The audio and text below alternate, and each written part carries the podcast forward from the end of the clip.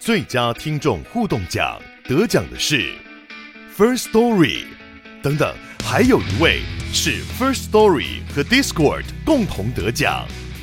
First Story 最新推出的 Discord 整合功能，是为听众管理新标杆，将拥有会员资格的听众自动加入 Discord 群组。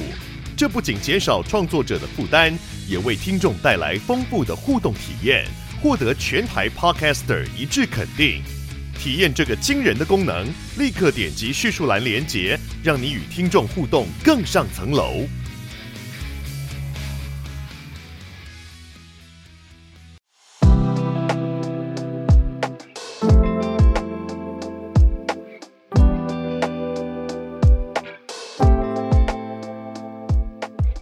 小鹿早安，哈尔早安，大家早安，欢迎大家来到七月二十五号星期二的全球串联早安新闻，大家早。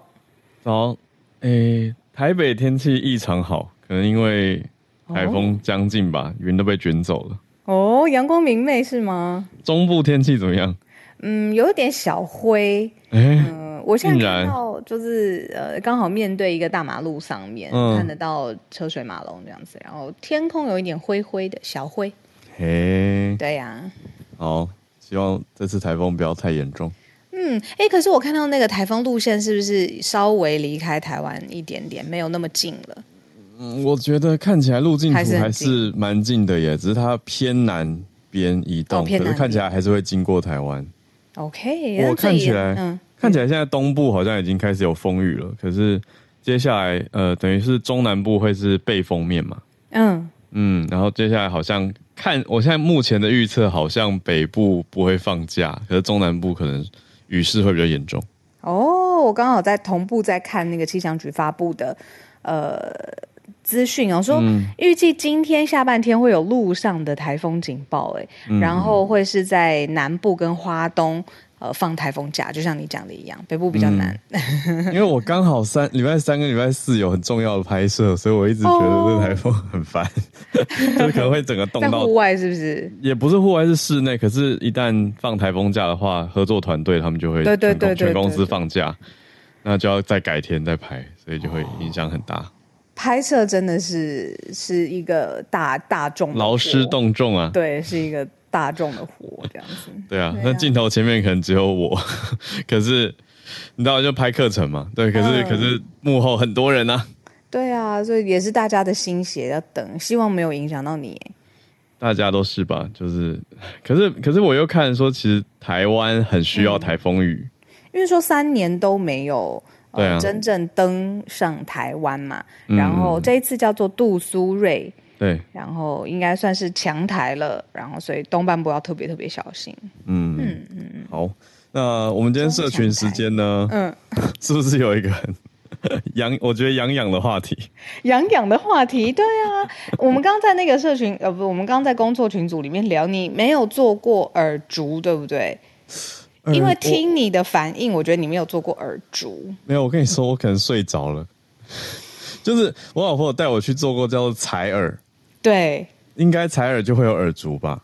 哎，采耳跟耳烛好像是不，不一样吗？东西哎，耳烛是会有一个很像蜡烛的一种特别的蜡烛，然后在你要干嘛？耳边点火，然后呢？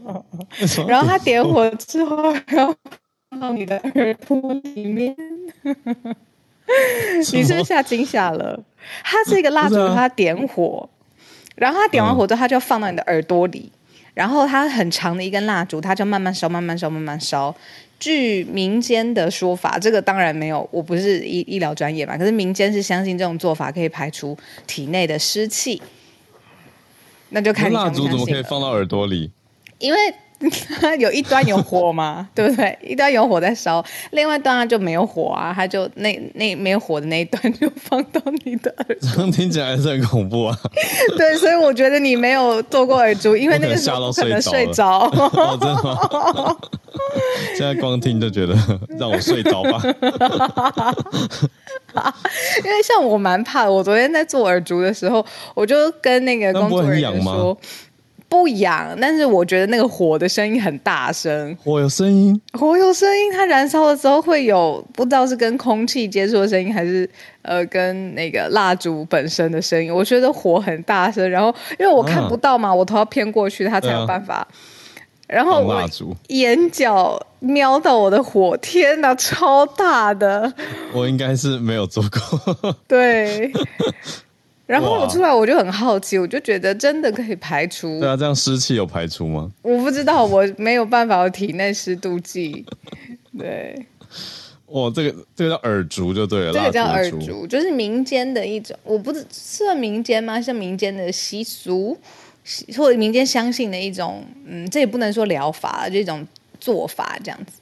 嗯，对对对。聊天室有一些共鸣，有人有人做过，有人好奇，有人说要小心耳朵不要过度清洁，这个我也有有听、哦、听过。对对对。嗯，应该说不要太密集的去采耳吧。哦，对。或是自己不要挖的太夸张。我我应该没有做过耳烛。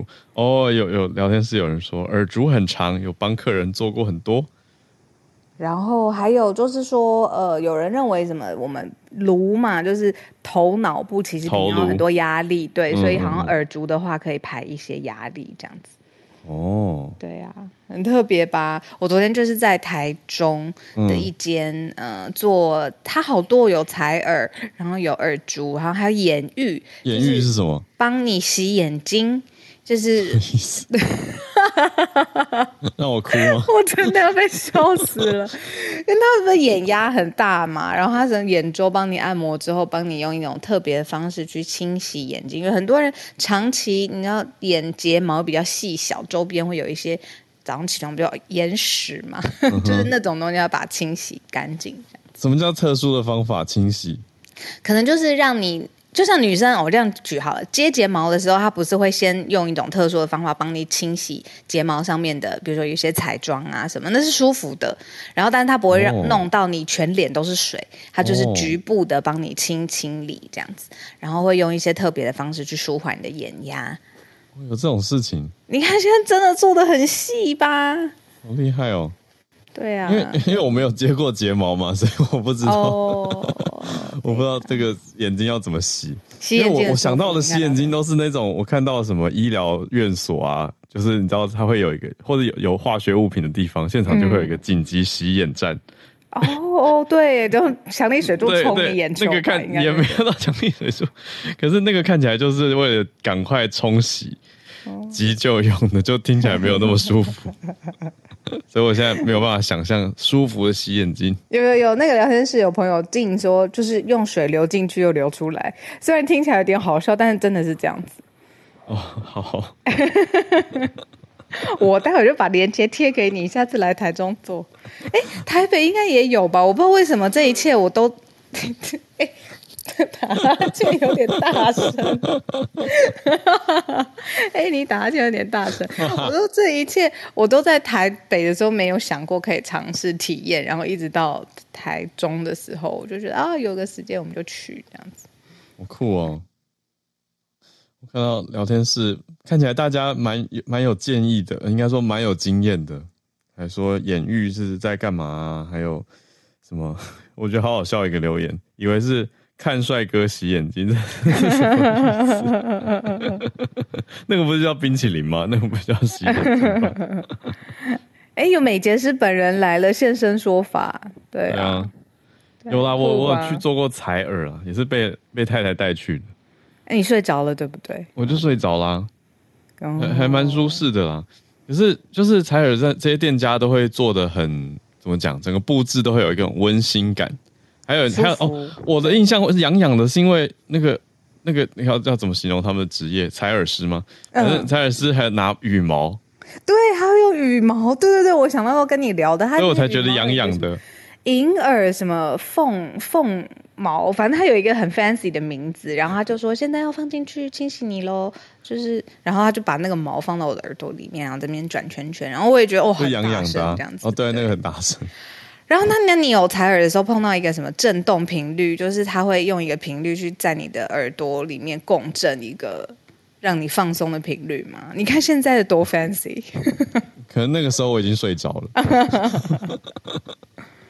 对，你看音叉送颂钵，呃，音叉有印象，对啊，音叉，这就是非常多非常多仪式，非常多多道的程序，我就觉得嗯，非非常厉害，嗯，好像蛮流行的吧？对，可是当然还是像有刚刚听友提醒说，哎，不要过度清洁，所以对，可能去的频率也不能太密集啦。对，没错。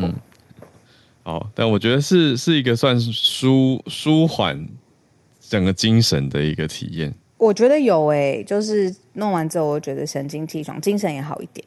嗯，对对啊，所以 今天我就你你一在群主一讲，我就我就回你说是痒痒的，聊对痒痒的那个吗？有做过耳烛 哦，好。没关系，先先采耳就可以。先采耳，先采耳。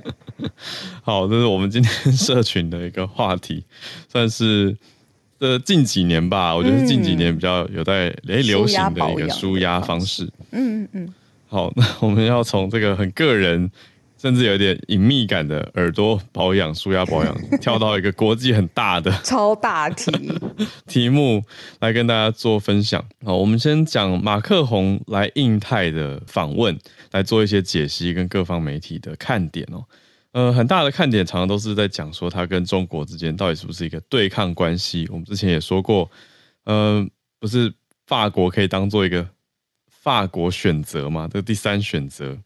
给其他国家，我们也可以放在这个脉络来谈。这是等一下第一题，第二题则是接续的这个中国的脉络，讲《华尔街日报》一篇解析，提到了资本，中国的资本正在从西方撤离。那撤离之后是去了哪哪里呢？这是我们第二个题目。第三题则是延续泰国选情的报道相关的消息，讲到说皮塔国会拒绝他二度提名嘛，可是现在新的消息是。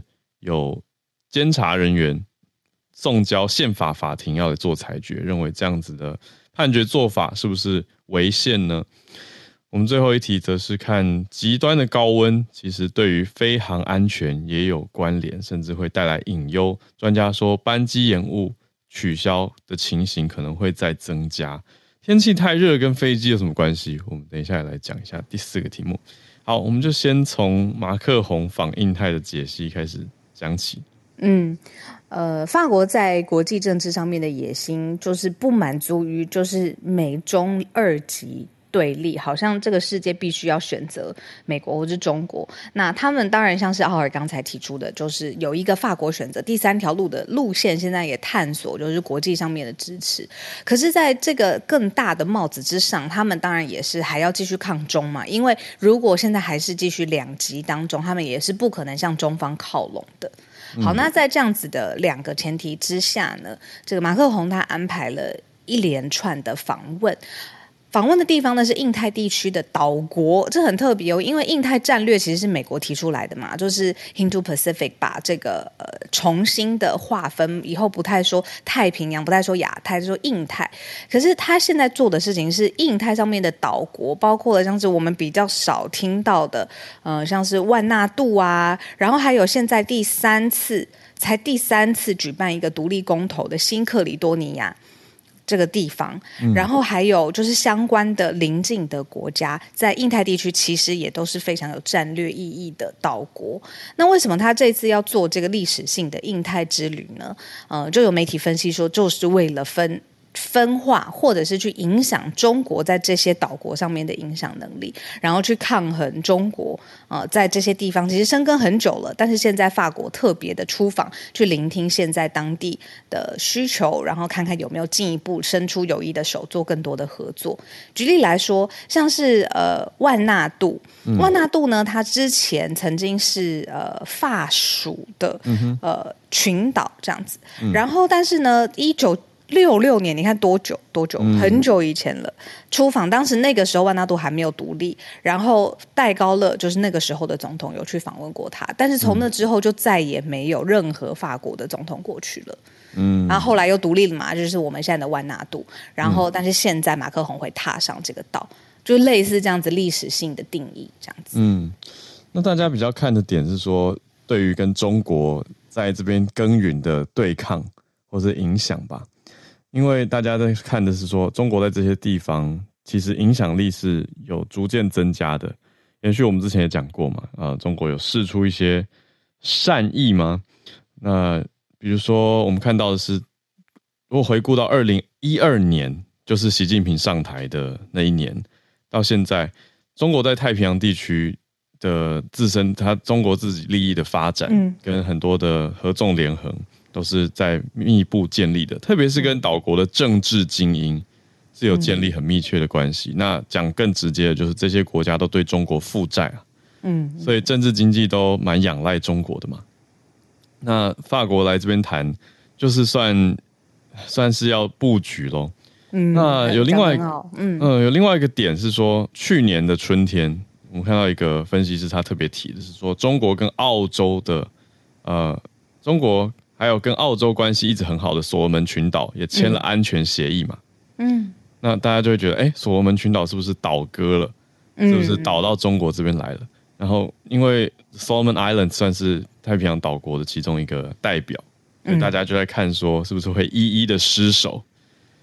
因为看好像中国的岛国联合起来，对不对？嗯。而且有可能中国成功跟一家 不是一家，抱歉，一国签，就有可能会再跟其他国家签呐、啊。嗯啊。可是接下来几个月，太平洋很多岛国是一起拒绝。中国的计划，中国有提一个五年的，嗯、对，可是中国还是有继续在耕耘这个区块。那法国现在就是来做一个 different option，嗯、另外一个选项。嗯，我们现在在看这个国际上面的局势的时候啊，会觉得相对来说，讲话话语权的总是美国很大声，然后欧洲。个国家相对来讲，就是相对来说，就是没有那么多的，比如说影响力，或者是在、嗯、呃话语权上面没有那么多的版面。好了，就是。嗯其实也跟我们昨天聊的电影很有关系，就是为什么现在呃欧洲在曾经非常非常强大然后兴盛的时候，后来因为经过二战之后，整个欧洲就变得比较要修身养息啊，然后也是对于自己的事物比较注意，在国际的事务上面没有像美国一样，从那个时候一直到现在都发挥的最大的影响力。可是呃乌俄战争以后，我觉得有一些些不一样，包括了就是欧盟的立场啦，呃还有。尤其特别就是法国，嗯，嗯对呀、啊，嗯，是。那我们就接着从刚刚法国还有中国的抗衡讲到中国的资本，对，嗯，算是外移吗？从西方国家要离开了。嗯，《华尔街日报》就是报道说，其实中国的资本一直都也很聪明。呃，钱它是代表的是投资人的眼光，然后还有他看准的市场，不论是呃，你说西方国家也分那么那么多的市场嘛。那他的意思是说，说前几年前中国的资本呢，还特别会去，比如说去纽约啊，收购这种呃天际线的豪宅、五星级的酒店，真的非常非常厉害。但是因为现在就是美中对峙，这个敌意还有嗯。呃挡在就是然后做金钱选择之前，还有有的时候会有意识形态这种对峙是加深的，所以中国的资本其实是从西方世界慢慢离开的。嗯嗯，离开。嗯，我在看这边的概念是说中资撤离西方，那、嗯、那去了哪里？他们去例例如说，他们就会转往欧洲来投资，曾经去。呃，收购纽约豪宅的钱，嗯、后来呢就去瑞士去投买一间这个化学公司，或者是他去德国去投一间机器人公司的巨头。那中国的投资者刚有说嘛，这是代表他们的眼光，有的时候投产业，有的时候投国家，投呃这个世界上面的位置。那反正好，美方让他们就是这么的对峙，这么不舒服，他就他的那个钱有脚嘛，就转向转向欧洲现在比较好的产业，他们看好的明日之星。嗯嗯，但还是在西方啊。我觉得我看到的点是说，中国它应该说减少对外投资了。嗯，这个是一个、嗯、哦，就不干脆不投了，对，就把钱收回来，哦，或是放留在口袋里面，嗯，比较比较不像之前那么大手大脚的花钱。嗯，像像刚刚你讲的那些都是很巨额的。呃，消费嘛，抠长抠消费，嗯、对，就是非常大数目大大型的购买案。我买的不是一般的物品商品，而是豪宅或是公司，嗯、甚至集团。那我们看到是中国对外直接投资的比例下降百分之十八。哇，嗯，那最高峰就是你说他投资的热点是二零一六年那个时候。一六年呐、啊，嗯，那个时候的确市场上热钱比较多啊，也是大家在讲说，哎，资本比较活络的，嗯嗯嗯，靠资本可以撑起来的很多的企业这样。我印象很深刻，新创大概二呃，大概二零一五一六的时候，啊、对，非常非常热啊，嗯，可是后来就慢慢收紧了嘛。那现在看到我们这边看的数据也是在说，海外的并购减少了，那中国政府也收紧了。嗯那主要是要旨在抑制资本外逃，嗯嗯嗯嗯，所以看到还是跟中国国内的情况也很有关系。对，讲到国内就真的很好，因为，因为呃，中国自己本身，尤其是人民币的表现啊，或者是呃自己国内哦，就是中国自己国内私人企业，当然他们有所谓真正的私人企业，但是就是非官方色彩的这些企业，并不是呃。表现非常非常好，有很多，比如你去美国上市又被下市啊，根本没有办法成功，没有办法赚钱。那所以很很多资金的重点现在还是往国内看向自己比较多这样。嗯，国内或是亚洲其他地方，嗯、我们昨天也看到，嗯、呃，虽然说对外直接投资比例上是下降，不过这个整个量体还是很大嘛。嗯，呃，转去哪里呢？如果说离开西方的话，比较多是往东南亚的工厂，还有留在亚洲。哦或是在中东，那另外比较特别是南美洲的采矿跟能源，也是中国现在资本转向的一个方向点。哦，所以就是说资金投往西方世界这个兴趣跟这个时代，其实已经稍稍的画一个逗点了，嗯、就是已经没有那个眼光在投向西方，不论是美国或是欧洲这么多这样子。嗯嗯，可是整体对外投资都是变少的。嗯嗯嗯嗯嗯嗯。嗯就跟之前的气氛很不一样。那主要中国国内面临到的挑战是什么呢？是人民币疲软，还有民营经济的经营比较困难。对，那加上政府也收紧了，加重国内的经济建设，主要是要加强中国的自给自足能力啦。所以都会、嗯、这些因素都会让中国对外投资减少。嗯嗯嗯。那取而代之的，跟中方的资金，不论是投资还是被投资，就是中间到底呃关系最好的国家是什么呢？取而代之是印度，嗯，反而很特别。现在呢，就是因为印度有非常非常多镍的资源，然后它是跟电动车电池有关的。嗯嗯嗯嗯，印尼也很多镍啊。哦，印尼，印尼，拍拍谁拍谁？印尼，印尼，对，印尼，是印尼，印尼。现在反而是，嗯，这是美国的一个智库。嗯嗯。呃，美国企业研究所，他们这边是针对镍，那特别看到镍是因为电动汽车相关的电池，嗯，很关键的一个原料。对呀，印尼，印尼，东南亚就变得关系变得非常好，这样子。嗯。不知道为什么突然很想去印尼旅游？为什么？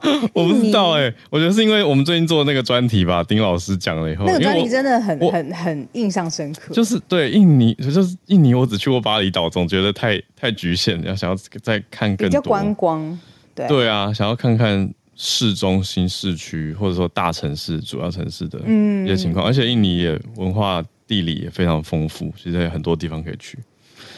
印尼的奢华世界也非常高端，那这个是让我很很吃惊的地方。就是我的我我的刻板印象局限了我去了解现在真实的状况。嗯嗯嗯，对啊，嗯嗯，好，所以改天可能就会变成浩尔从印尼连线，不知道不知道，目前还没有规划。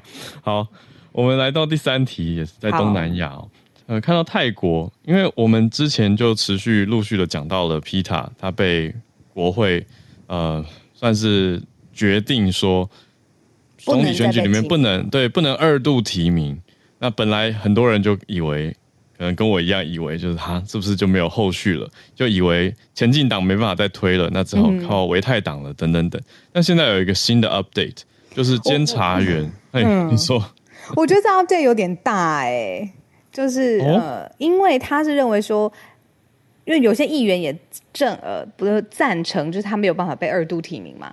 那他既然没有办法被二度提名的这个决定又被挑战了，对对，然后就把这个决定又搬出了其他的法院，尤其是，是如果宪法法庭最后又裁决说国会这样违宪，对，又会是一个大翻转，这会又是一个大反转之外，因为现在人去有人去引用宪法的法源，就说，哎，你拒绝他被二次提名其实是违宪的，所以这个要交交去宪法裁决嘛，那这中间都要时间，嗯、所以也有人建议先暂停这个这次的总理选举。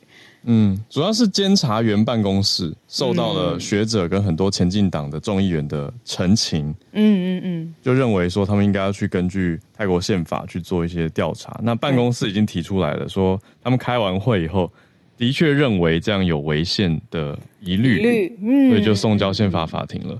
那宪法法庭也有一些受到一些建议，就认为说是不是要暂停本来二十七号要举行的国会第三次总理投票。嗯，建议啦，是建议，可是宪法法庭还没有提出公开的回应啊。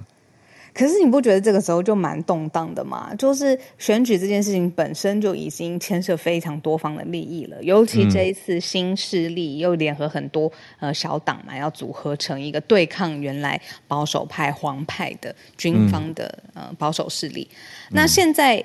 首先，议事规则复杂，然后有不同的见解，这是一回事情。那会不会到最后，你要延期，要选不出来，又是另外一个，我觉得会造成很大动荡的因子。嗯嗯嗯，对啊，对啊。而且我我们这边有收到，当然也希望各位听友可以来补充。我们这边制作人他也有去联络他在泰国的朋友，朋友，嗯，对啊，也等于是听到一些民间的声音。那角角度都还是比较像是说民间是。普遍或者我觉得年轻世代吧，是希望可以看到改革跟变化的。嗯嗯，所以对于军政府，都还是有一种斜眼看，就是你们到底要做什么的那种、那种气息啦，就是希望说可以有新的气象出现。嗯、那现在这个宪法法庭会不会是一个好的一张好牌呢？我们就要再继续看了。对啊。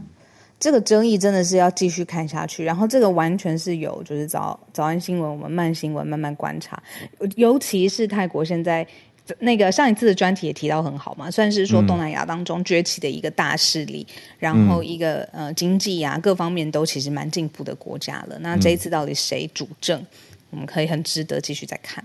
是，好，那我们来到今天最后一个大题整理，好，是天气太热跟。飞机的关系到底是什么？我一开始真的直觉很难联想，嗯，因为可是哦，好，这个载油量啊，或是载客数啊，甚至行李数量，其实都有影响哎。然后现在，尤其是现在法规或者是呃飞安的安全上面的考量，有些甚至是航班要等到晚间的气温。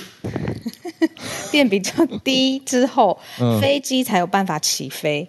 所以现在大家最担、最讨厌旅客最讨厌的是什么东西？就是我莫名其妙到了机场，而且我七个小时都耗在那边等误点，或者是等到最后，你说等飞机降温才能飞？没错，等气候降温，或者是等到温度变成就是有可能会在机场听到广播说：“各位旅客，不好意思，气温实在太高。”对，由于机舱外高温达到摄氏四十六度，嗯。所以要等降温之后才能起飞，嗯，但我听了也会很怕哎、欸。对啊，我觉得超级生气的。嗯，一方面是不方便嘛，延误啊；嗯、二方面是我会担心说，嗯，那降温之后就机器都都是正常的嘛？我会反而多想，我觉得就是很奇妙的一个心理学，就你不讲说、嗯、哦，这个飞机因为太高温了，怎么样怎么样，我就不会去想到。当然，谁不知道外面天气那么热？对，大家都，我觉得你特别讲出来，还说哦，就是因为这样才延误班机，啊、真的是，嗯，它原因就是因为有一些呃国内线啦，包括了像是呃，他们有举几间航空公司，真的是非常老牌的航空公司，国内线的老旧班机，他们的那个安全系数校准啊，最高就到摄氏四十八点九度。哦、可是如果他们出现，比如说机舱内，因为天气已经很热了，然后机舱内又是因为一些对流啊或气温的关系。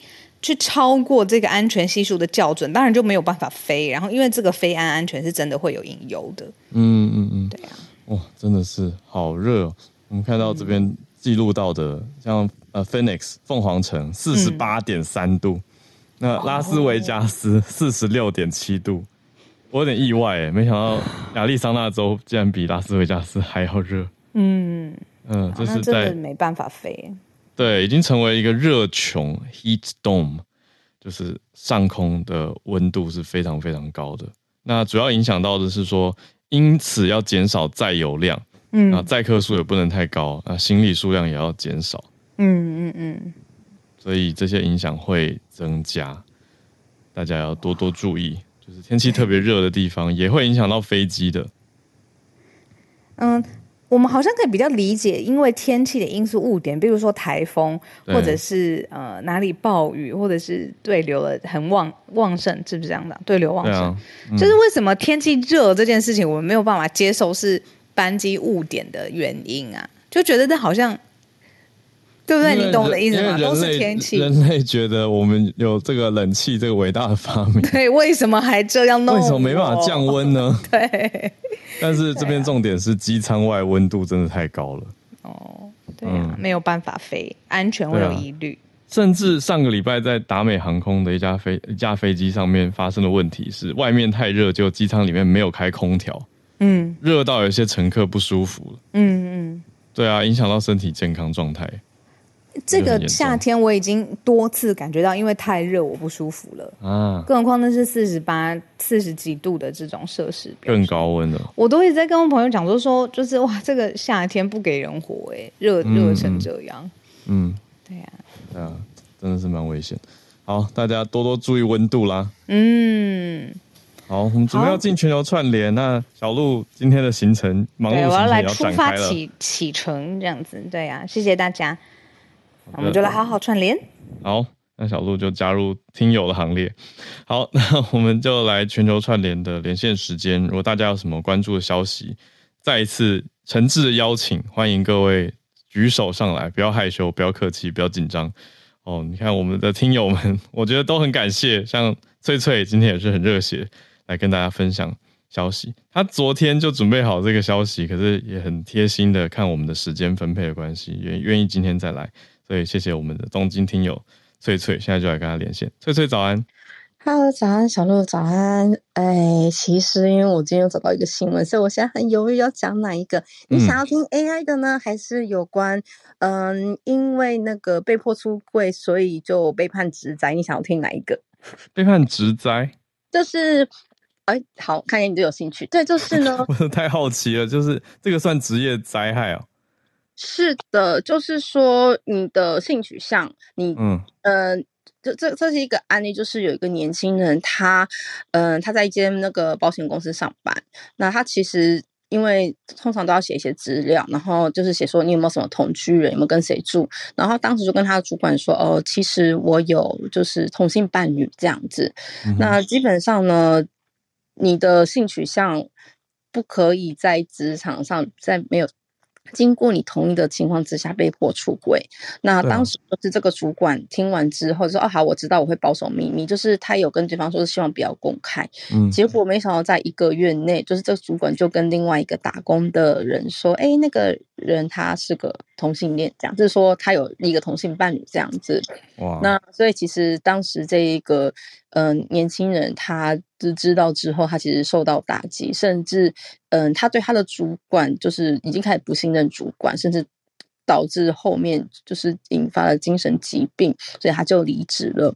然后后面就是他就决定说，嗯、呃，而且他大概是在两年之后离职嘛，对，那嗯、呃，根据嗯、呃，在日本的就是所谓的劳动署的规定啊，嗯、呃，其实。像这样子，因为他并不是出自他的意愿，就是被迫出柜。那这个词在日本叫做 outing，就是如果你被，嗯、就是你被 outing 的话呢，基本上你这个是可以算是职业。因为，因为他因为这样子导致于他的精神疾病发作而无法工作，就是要离职嘛。所以其实呢，这样子的话，他们是可以说这个是一个职灾。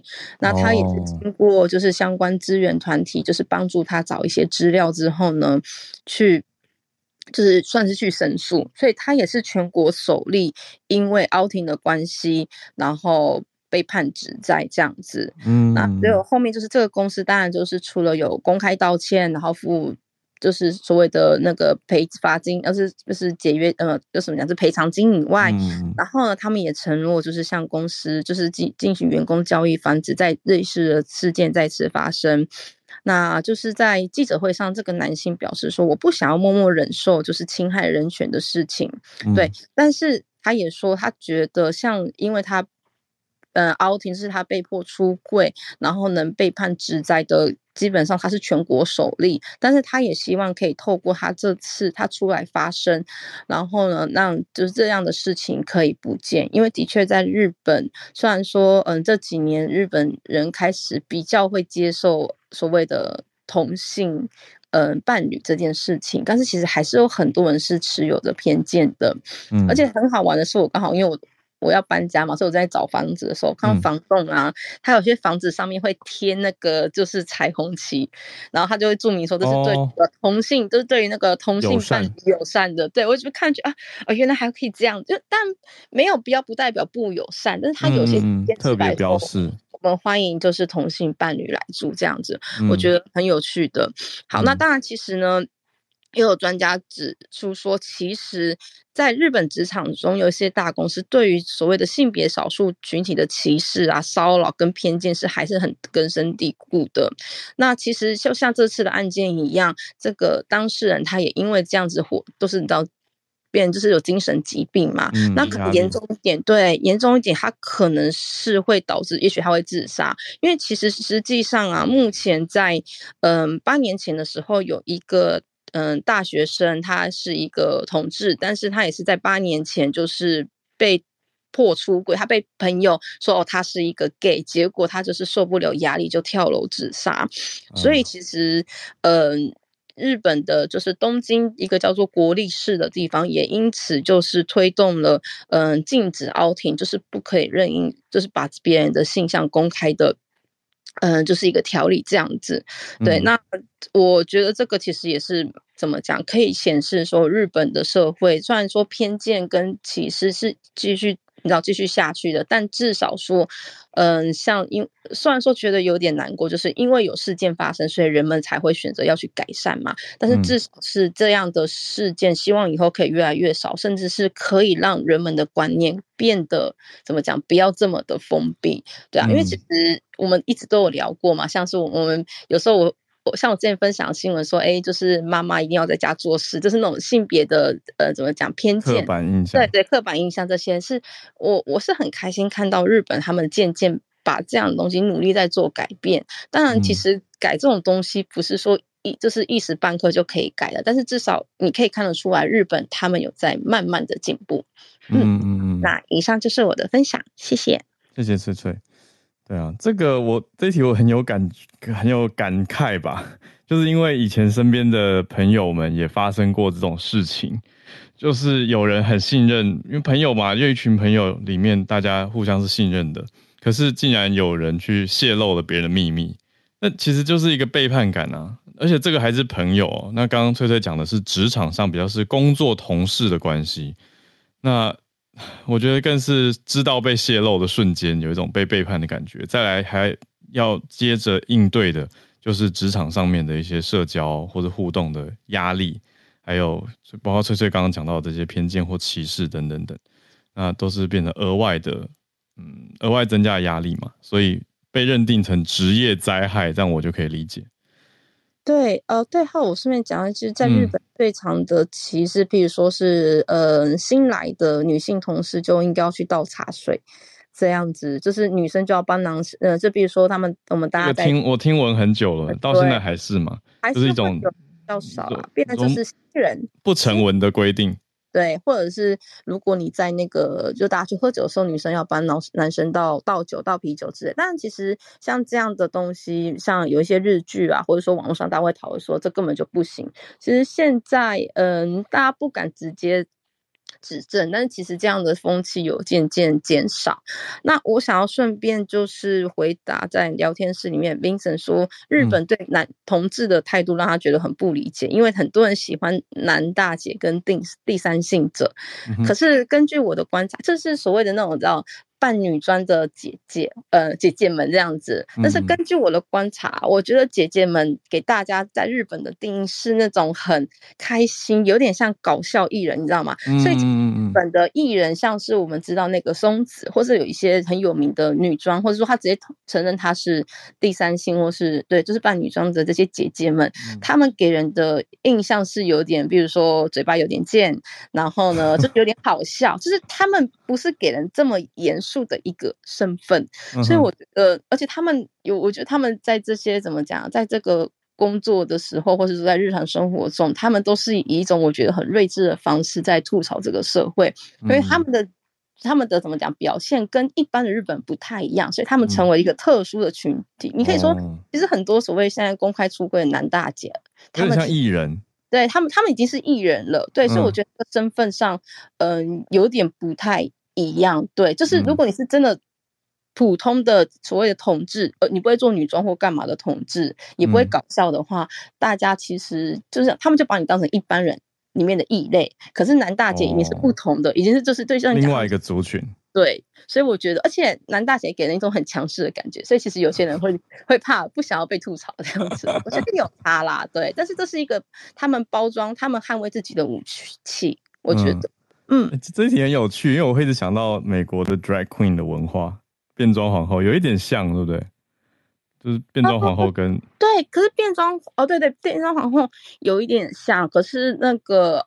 呃像你看，我们帕鲁孔旁边就有一个那个，就是一个叫 Camby 的那个大姐姐们的吧，就是都是变装皇后，对。Oh. 那他们是，呃，我觉得有点像，只是说日本里面还有更不一样，是因为变装皇后可能就是变装，可是在日本的这些男大姐的艺们艺人们，他们就是在节目上表现出来就是那种我很肉食性，我就是讲话就怎么大家就讲话就是很锐利，就他的人物设定就是要很犀利。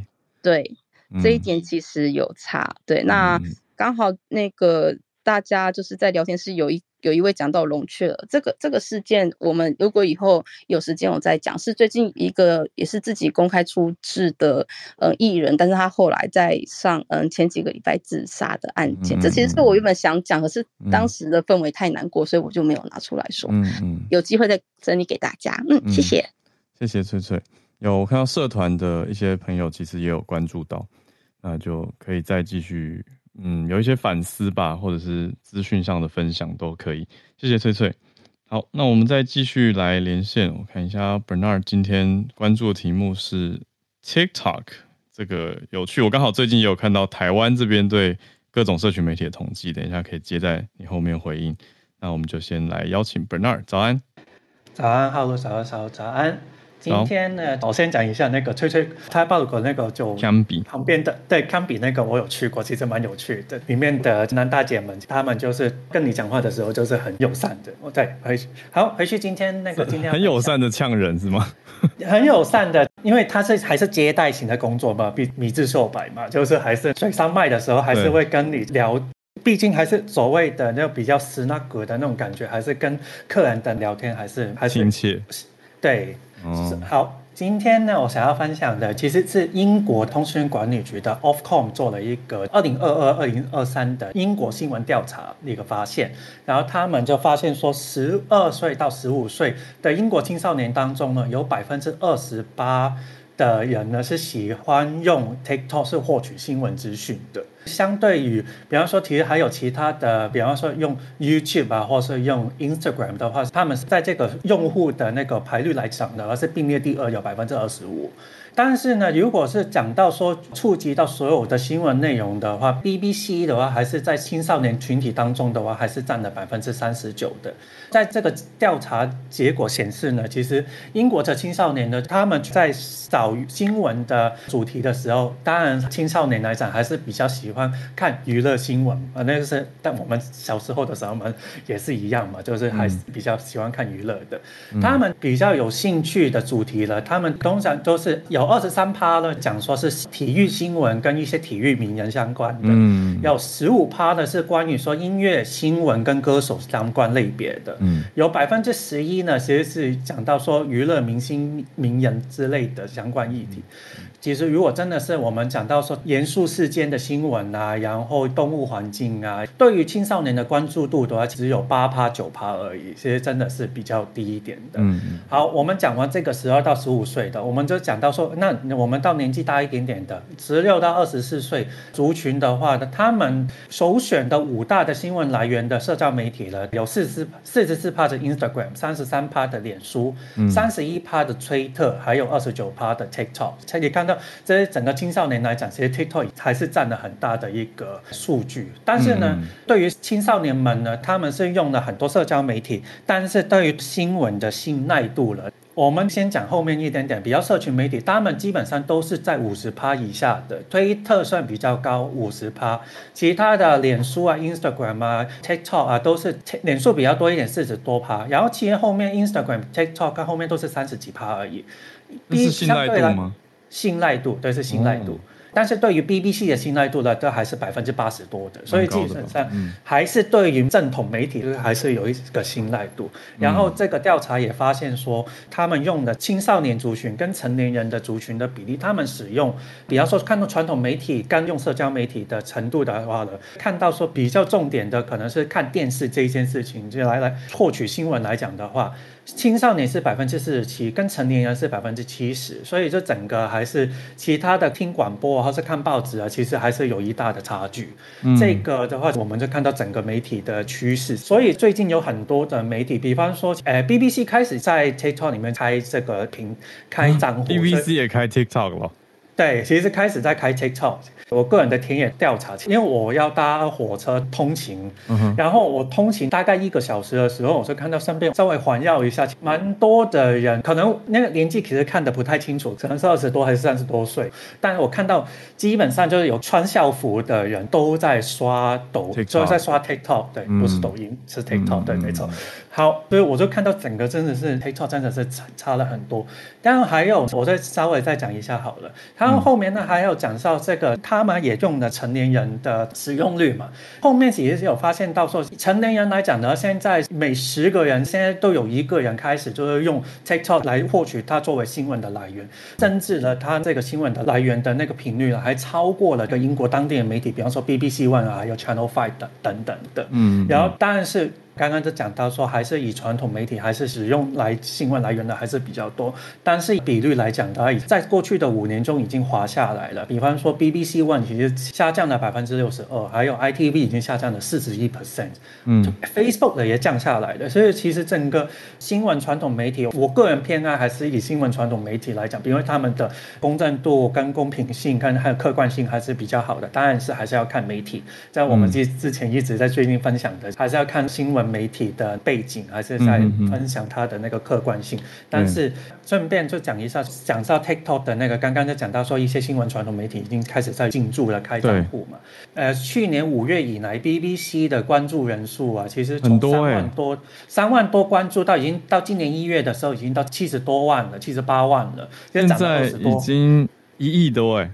对，所以就我我现在看到的比，对，现在我看到比较，对我比较看到比较是旧一点点的数据，比方说 CNN 啊，还有说那个现在我分享的这英国独立报啊、Sky News 啊等等的，其实也关注的人数已经是超过两百趴了，所以也是跟大家就看说世界在变嘛，但媒体自己也跟着这个世界在改变，说他们就迎合青少年的流行，然后青跟着青少年的数据开始在流动之后，传统媒体。短影音啊，或是那种、嗯、他们把新闻的更加的基金版，或是那种懒人包版，可能会更加的比较多。嗯、对，这个是以上我看到的那个分享，谢谢。谢谢 Bernard。的确，其实新闻媒体从业人员的角度常常是比较无奈的，就是大众的乐听趋势怎么走，新闻从业人员就必须要怎么去做调整嘛。对啊，我看到很有趣的矛盾呢，因为 BBC 自己在三月的时候出一篇报道，讲说 BBC 要求 BBC 的员工要在工作手机上删除 TikTok，可是呢，同时 BBC 又成立了一个专门的部门在制作 TikTok 的短影音，有没有觉得很分裂？就同时哦，就就说员工不要装哦，可是同时自己又创了一个部门要制造影音的内容。那现在就像刚刚说的，已经有四百七十万人追踪了。对，我觉得。我刚好不久前看到一个调查，也是台湾这边的情况。当然，最多人用的是 Line 社群软体，就是 Line，所以 Line 上面的新闻流通真的还是很强的。那有意思的就是，跟刚刚听到英国这边调查的十六到二十四岁的分布竟然差不多，特别是在推特跟 TikTok 上面，大概都是在两三成左右的使用率。就跟大家简单分享回应 Bernard 这一题。好，我们今天最后一位连线来宾是我们戏骨的听友 James。James 今天要来讲这个 Llama Two Meta 试出来的人工智慧，对吧？它算是人工智慧的模型，嗯、开源的一个运算。James，对对对，没错，Howard 早，小路早，没有错。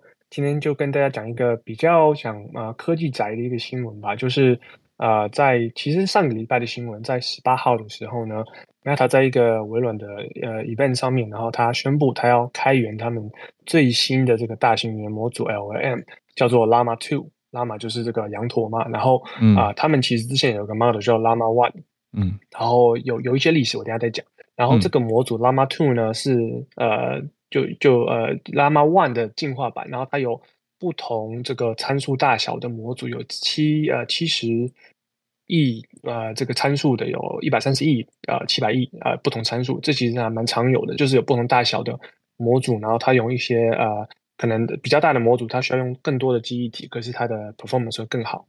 会有个 trade off 的这个 relationship，嗯，然后它的这个呃这个 performance 呢，有人去 benchmark 了，其实跟 GPT 三点五差不多，还不到 GPT 四哦，基本上就是有另外一个选择的一个感觉，就是不只是 OpenAI 有这样子一个技术，嗯，Meta 也要说我们自己也有，然后 Google 可能也会说我也有这样子，就是有点像是百家齐放这种感觉。然后啊，呃，可能会有很多人想说，哎，怎么 Meta 会把它这个 open source 开源？对啊，怎么会那么好的事情嘛，嗯，对不对？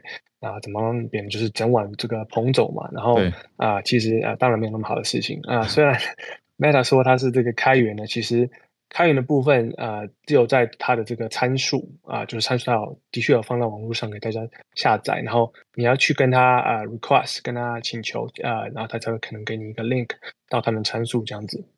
这样差别是说，等于是你虽然可以取得，经过请求之后可以取得，可是也等于要给他一些资料回馈的意思吗？呃，其实其实不是，其实它它重点其实是在它的这个合约，它的使用合约上面，就是它有说用这个模组啊、呃，只能给就是你使用模组的人或是公司，他们要做的这个 application，只能是在七百 million 啊、呃、七亿的这个呃 monthly active user 每月活跃用户以下。哦，所以基本上就是说，大公司你不要给我用这个模组，你自己做这样子一个概念。对，然后另外一个重点就是说，他说，呃，在合约里面说，模组不能用来制造这个所谓的这个呃 artificial data，就是呃模组做出来的文字不能用来训练其他的模组。嗯，这个其实是。做这个大型语言模组很常用的一个方式，用来做更多的资料，然后来让更好的模组训练比较不好的模组，嗯，然后来来来来简化这个 data generation、data 这个 acquire acquiring 的这个过程。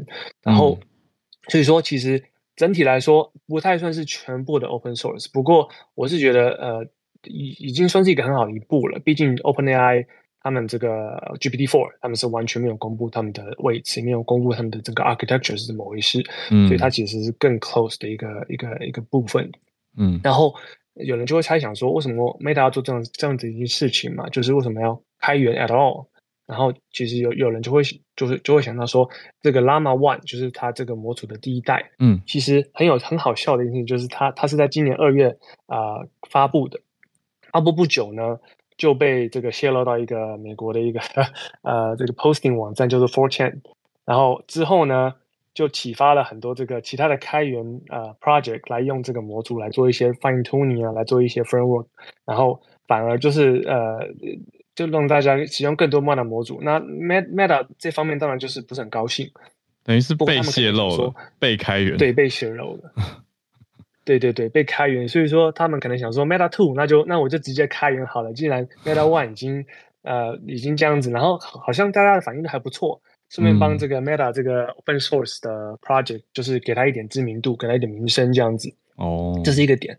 另外可能就是说他想要把这个 LLM 变得比较像是 commodity，就是让大家都可以拥有，然后继而就是打击他的一些科技的 rival，像是 Microsoft 啊，像是 Google。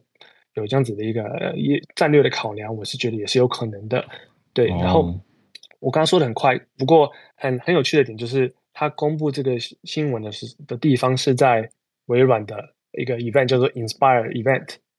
对，所以这个原因呢，其实就是说他决定要跟这个微软合作，对，要在他们的这个 Azure 他们的云端运算的平台来当做是他们这个 preferred partner 来就是 serve 这个这个 model 来来这个。呃，给别人使用，给这个开发者使用，嗯，然后同时呢，啊、呃，这个 Qualcomm 高通也宣布要跟 Meta 合作，要把这个 Llama 2呢，呃，就是建立到他们的手机的晶片，还有就是 PC 上面，然后让他们可以做这个所谓的 on-device on-device machine learning，就是呃不用到云端计算，直接到你手机晶片上就可以用一些什么 neural engine 啊什么之类的一些技术，然后直接在手机上 local 运行，嗯、这叫做 edge computing，已经已经已经算是呃很多人会想要做的一个 strategy，边缘运算，对，会对你的这个隐私权可能有更好一些保障，因为毕竟不用传到云端嘛，嗯，然后啊、呃、对，然后有一些呃。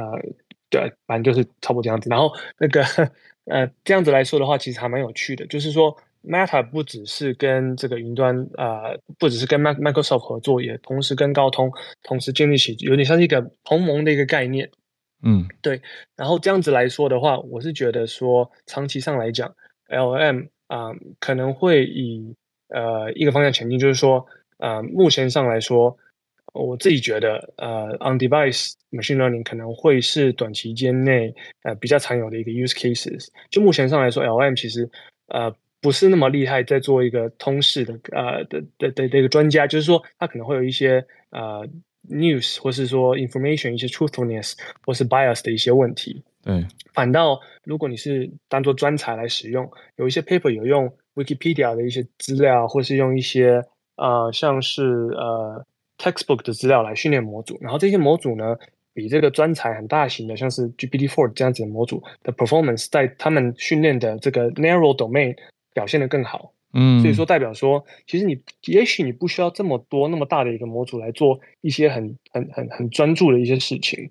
然后所以说，这可能可以让呃模组更快落到我们就是人的人的人的这个这个生活里面去来使用，然后甚至可能不用用到云端计算的部分，然后可能就会。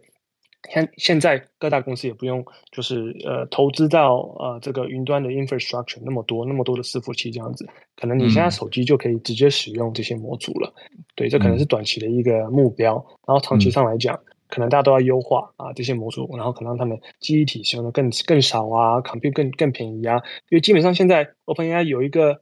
没有继续 scale up 的原因就是说，呃，这个 query 其实是非常贵的，对，嗯，就算是一个月二十块钱，其实我我估计就是大量的使用的使用者，可能他们还是入不敷出，嗯，对，所以说他们可能还是有点考量，然后也、嗯、这也可能是他们目前就是没有继续在 push 更多 use case 的一个原因，我自己在猜想，嗯，对对对，那我就觉得这是一个可以去观察的一个地方，然后目前看起来，呃。百百家齐放的一个 LM 可能会就是继续再烧下去，这样子就至少在、嗯、在这个工程师的这个这个这个 news 这个圈圈里面，对，嗯、就分享到这里，谢谢。哦，谢谢 James，我觉得有多懂一点了。就是说 LLM 这么多，到底在百家争鸣争什么？我听完 James 今天分享，终于知道哦，在争一个不同的方向，大家有不同看好未来市场的走向，有的可能要走比较专的。